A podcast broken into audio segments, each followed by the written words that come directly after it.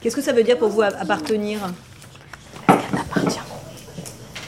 Non, elle appartient à elle-même.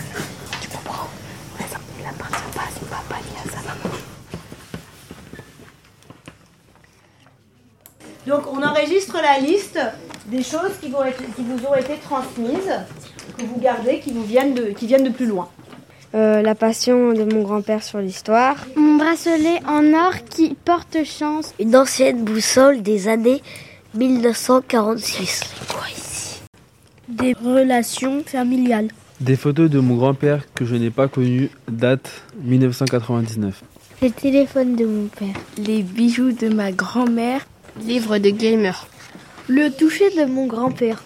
Un livre qui date de euh, 1350. Le permis de tuer de la Deuxième Guerre mondiale. À tour de table, vous dites un mot de ce qui vous rend unique. La famille. Ma peau. J'en ai pas trouvé. La voix, le physique, Notre corps, il est tous différents. Les qualités et les, et les défauts. l'amour, Ma vie. Mes préférences.